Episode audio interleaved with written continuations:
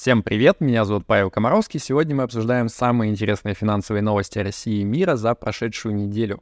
У россиян начали конфисковывать загранпаспорта с опечатками прямо на границе. Между Россией, Европой и США начался круговорот взаимных конфискаций. И если бы 2024 год был машиной, то как бы он выглядел? Поехали!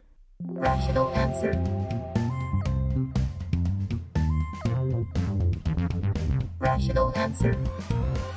В России разрабатывают убийцу Теслы. Московский политех анонсировал новый электромобиль под названием Эмбер. Я сразу предупреждаю, что на этом месте все девять принцев в ужасе схватились за сердце, но тем не менее, значит, автомобиль будет выпускаться на Автоторе, и выглядит он примерно как вот, э, ну, сами посмотрите, Лично мне, глядя на это, приходит на ум что-то вот такое поэтичное, метафора некая, вот вроде как взгляд какающей собаки или что-то в этом роде. Но, почитав комменты к опытному образцу, ребята из московского политеха, они поспешили заявить, что на самом деле это никакой не готовый автомобиль, а это всего лишь универсальный носитель агрегатов, что бы это ни значило. Э, сильно легче от этого не стало, но уже на этот чудо-носитель агрегатов стали сразу же делать фанарт, Посмотрите, какая милашка. Я предлагаю назвать этого персонажа испыташей и сделать официальным маскотом, вот символом приходящего 2024 года. Типа вот э, посмотрим, какие испытания он нам принесет. Налоговая служба России раньше такими вещами особо не интересовалась, а сейчас вот пишут, что начала у некоторых граждан запрашивать интересную информацию за 2022 год. Э, например, инфу про иностранное гражданство или вид на жительство, график зарубежных поездок, а также полные выписки по зарубежным счетам за 2022 год со всеми операциями. Объясняют налоговики это необходимостью осуществлять валютное регулирование и валютный контроль. Э, ну и я на всякий случай напоминаю вам, что если вы в свое время не читали мою статью на эту тему, то штрафы за нарушение валютного законодательства России составляют до 40% от суммы незаконной операции – Поэтому, если вам вот такой запрос пришел, то неплохо бы помедитировать над следующими вопросами. А какую информацию вы обязаны предоставлять, а какую нет, а, и какие дополнительные вопросы могут возникнуть у налоговиков по факту изучения той, значит, инфы, которую вы им собираетесь направить. А, может быть, здесь, если речь идет про существенные суммы, неплохо было бы и с юристами какими-нибудь проконсультироваться заранее.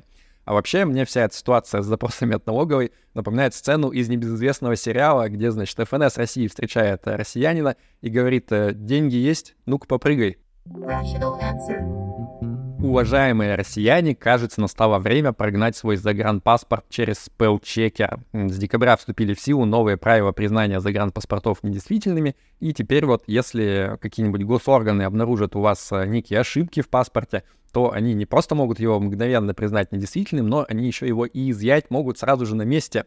И вот в прессе появились сообщения о том, что уже появились первые жертвы э, такого вот э, подхода к бодрящим изъятиям загранпаспортов. Значит, пишут, что 18 а, декабря в телеграм-канале «Крыша Трудома» пограничники Калининградской области забрали у россиянина загранпаспорт из-за опечатки в графе места рождения. В названии города Петропавловск-Камчатский была пропущена буква «Ч». А у другого чувака в Домодедово, который летел в отпуск с женой, у него, значит, в загранпаспорте вместо и краткой была написана буква «И», и тоже паспорт изъяли. Короче, изучить на всякий случай свой загранник, а нет ли там каких-нибудь досадных опечаток. Rational у всех людей голова работает по-разному. Я вот, например, вполне неплохо запоминаю всякие концептуальные принципы, ну, типа там подходов к решению задач, например, а с запоминанием имен и лиц людей лично у меня большие проблемы — и кто-то может решить, что вот в нынешнее время повсеместно победившего навыка гугления хорошая память вообще не нужна, но мне кажется, что это иллюзия, потому что в конце концов все равно решения, они принимаются внутри головы, и от того, насколько туда в оперативную, так сказать, память э, помещается достаточно релевантной информации, будет зависеть и качество самих решений тоже. И как раз этой теме посвящен курс от э, Level One под названием «Ключ к памяти. Как запомнить все». Его ведет антрополог Никита Петров, который много лет занимается как раз вопросами когнитивной обработки информации и запоминания данных. Сама программа предельно практичная и ориентирована на усвоение новых навыков. Там 7 блоков, каждый из которых состоит из нескольких видео по 15-20 минут, посвященных конкретной проблеме. Например, как запоминать слова в иностранном языке, как усваивать ключевые тезисы из текстов и что все-таки с именами и лицами новых знакомых. Курс стартует 4 января. По промокоду Rational можно получить скидку 30%. Я тоже планирую, на самом деле, начать год с чего-нибудь полезного, поэтому если вы на курс запишетесь, то увидимся с вами в чате для курсантов. Короче, все детали и регистрация будет по ссылке в описании. Присоединяйтесь. Попавшая под американские санкции СПБ биржа наконец-то выкатила свой официальный план Буран по разблокировке активов клиентов. Он предполагает э, вывод расчетного депозитария биржи, это СПБ банк, из-под э, контроля, собственно, биржи и запрашивание у американского регулятора OFAC 100-500 всяких разных дополнительных лицензий на разблокировку всего и вся, чтобы вот, соответственно, даже самые требовательные контрагенты биржи, самые осторожные, они были этим удовлетворены и отпустили активы на все четыре стороны. Э, правда, захотят ли американцы выдавать э, эту кучу дополнительных разрешений, лично у меня большие сомнения. Ну вот просто посмотрите на лицо Андрея Гаки, главы этого самого ОФАК. Прям вот на нем написано желание как можно сильнее помочь некой российской бирже. Ну, такое. А, судя по всему, сами юристы СПБ биржи тоже не то чтобы испытывают там всепроникающую уверенность в том, что это все сработает, поэтому в стратегию также включили э, предложение э, брокерам и биржам самостоятельно попытаться параллельно получить какую-нибудь лицензию, чтобы вытащить активы своих клиентов. Культовую фразу про то, что введенные санкции никак не затронут активы наших клиентов, в этот пресс-релиз от чего-то решили не включать. А что ж такое, почему, непонятно. Еще на любопытный момент обратили внимание журналисты из Frank Media. Оказывается, достоверно определить всю цепочку владения американскими бумагами для конкретного клиента СПБ биржи просто невозможно, потому что они используют метод немаркированного учета. То есть вот э, распихали разные бумаги, судя по всему, по разным всяким цепочкам депозитариев, и вот даже непонятно, где твои бумаги лежат. Типа там, там или сям, черт его знает. Уровень инфраструктурной безопасности, бог ну и тем временем у некоторых инвесторов уже появились определенные вопросики к СПБ бирже, и 145 человек, они подали коллективную жалобу в Центробанк на искусные антисанкционные действия биржи. Посмотрим, что ответит ЦБ. Ну, наверное, скажет, ребята, я вам полтора года рассказываю про то, что вот риски вообще-то есть в зарубежных бумагах, ну вот, а что вы хотите? Rational answer. Дед Мороз уже начал разносить подарки детям, которые попали в списки пострадавших от заморозки активов. Значит, напоминаю, что в сентябре президент России издал так называемый указ номер 665 про то, что российским инвесторам, которые вот, собственно, пострадали от того, что до них не дошли купоны или дивиденды по зарубежным бумагам, вот им неплохо бы это как-то компенсировать. Идея там была такая, что деньги на это нужно взять э, с замороженных российских счетов иностранцев, а взамен как бы позволить иностранным всяким разным депозитариям удержать деньги из замороженных российских счетов за рубежом. Короче, ну, такая хитрая схема, но по сути это просто э, обмен деньгами, которые здесь и там заморожены, и в итоге обычным людям должны что-то да, выплатить по тем платежам, которые давно уже зависли. И вот э, Александр Елисеев, блогер, пишет, что на прошлой неделе уже начали доходить первые такие деньги э, обычным инвесторам, Соответственно, на сайте Финуслуг есть специальный калькулятор, который позволяет прикинуть, а вообще причитается ли вам что-нибудь. Э, можете сходить и проверить. Будет такой вот бонус к Новому году. Официально утвержден 12-й пакет санкций Евросоюза против России. И вот несколько хайлайтов оттуда. Значит, запретили ввозить из России алмазы и чугун, и наоборот, э, ввезти из Евросоюза в Россию литиевые батареи и двигатели для беспилотников. Также добавлен новый критерий для попадания в санкционный список — это извлечение выгоды из экспроприации западных бизнесов. То есть вот помните этот случай, когда там у Данон, Карлсберг что-то отобрали, бесплатно кому-то отдали, вот это как раз про это. Новых банков в списке не оказалось, но зато досталось страховой компании Альфа-страхование — из хороших новостей. Э, из запретов на ввоз в Евросоюз э, исключили личные вещи россиян, то есть всякие там э, одежду, предметы гигиены, и теперь можно не бояться, как раньше, что вот прямо на таможне, на входе, на въезде их отберут. Правда, с личными автомобилями все по-прежнему осталось не очень. Их по-прежнему могут конфисковать, ну или, по крайней мере, там на таможне как-то забрать. Ну и, наконец, гражданам России теперь нельзя владеть или управлять европейскими криптокомпаниями, которые оказывают любые связанные с криптосчетами услуги э, для россиян или резидентов России. Отдельно прописали возможность стран Европы конфисковывать э, санкционное имущество по решению суда, если очень надо. И немецкий генеральный прокурор, он сразу же заявил, что вот у НРД, у Национального расчетного депозитария российского, завалялись лишние 720 миллионов евро, которые необходимо срочно конфисковать. А, правда, просто так конфисковывать нельзя, нужно сначала доказать, что типа была какая-то попытка обхода санкций, но прокурор сказал, что он уверен, все, что надо, будет доказано. Вроде как в день объявления о новых санкциях что-то там НРД пыталась какую-то сумму перевести между банками, и вот это-то оно и есть обход санкций. А, правда, кстати, вот в одном из телеграм-каналов про разное санкционное право пишут, что просто так, типа, по законам ЕС отбирать нельзя, нужно вроде как э, выдать обратно справедливую компенсацию как это работать будет, я не понимаю. Типа ты забираешь 720 миллионов евро и компенсируешь другими 720 миллионами евро, но юристам, наверное, виднее, они нам потом расскажут. Министр финансов Силуанов сразу же ответил, что нам тут тоже типа есть что поконфисковывать э, у иностранцев внутри России. И заодно еще так совпало, что президент РФ на прошлой неделе, он, значит, э, отобрал э, запад, у западных компаний Wintershell и OMV принадлежавшие им доли в российских нефтяных активах. Короче, вот какой-то прям фестиваль взаимных конфискаций назревает, судя по всему, между всеми участвующими странами. А, кстати, значит, Financial Times пишет, что США тоже пока неофициально активно думают в сторону механизмов кон- конфискации, а Байден на прошлой неделе, он подписал новый указ в США а, про то, что против нероссийских банков надо пожестче санкции вводить, если они как-то помогают а, российским юрлицам обходить санкции в сфере ВПК, да и вообще, я думаю, там любую сферу при желании подтянут. Неудивительно, что контрагенты СПБ биржи, они вот прям изо всех сил не хотят никакими э, трехметровыми палками трогать активы СПБ биржи после ввода санкций, потому что они боятся, видимо, что их может постигнуть вот такая вот судьба вторичных санкций.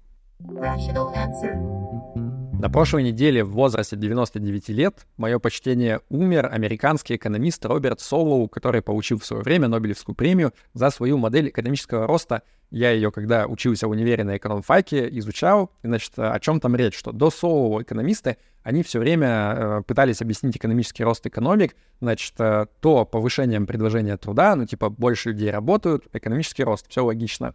Э, то ростом вложений в капитал, то есть типа больше заводов, э, станков, пароходов, экономический рост. А Солоу пришел и сказал, нет, ребят, это все фигня. На самом деле главный драйвер экономического роста — это, получается, технологический прогресс. То есть э, он повышает производительность труда, все больше и больше можно теми же ресурсами достигать. И вот это-то на 80% и двигает экономический рост. А раз у технического прогресса нет никаких границ потенциально, то экономический рост, в общем-то, тоже может беспредельно продолжаться. Короче, умный был мужик Роберт Солоу, rest in peace, как говорится.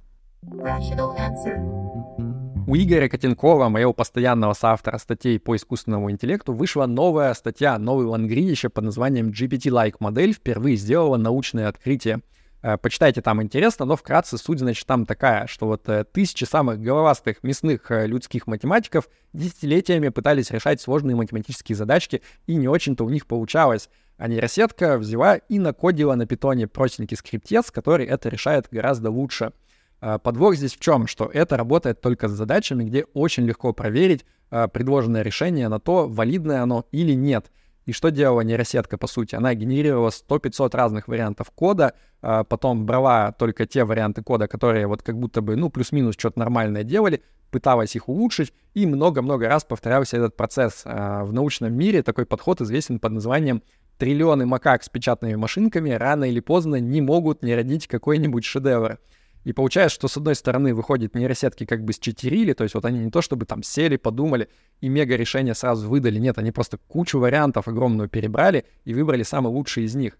Но с другой стороны ведь э, реально было рождено новое научное знание — то есть, типа, значит ли это, что мы должны такой подход скидывать со счетов? Или на самом деле вот будущее науки таким и будет. Э, будут триллионы этих нейромакак э, перебирать огромное количество разных вариантов, выбирать из них лучший, и это и будет э, двигатель прогресса в будущем.